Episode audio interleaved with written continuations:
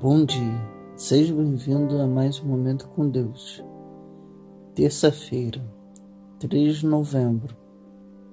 Trate adequadamente as viúvas que são realmente necessitadas. 1 Timóteo, capítulo 5, versículo 3. Quer você creia nisso ou não, Deus nos deixou instruções para cuidarmos uns dos outros. Um grupo de pessoas do qual nós precisamos cuidar são as viúvas.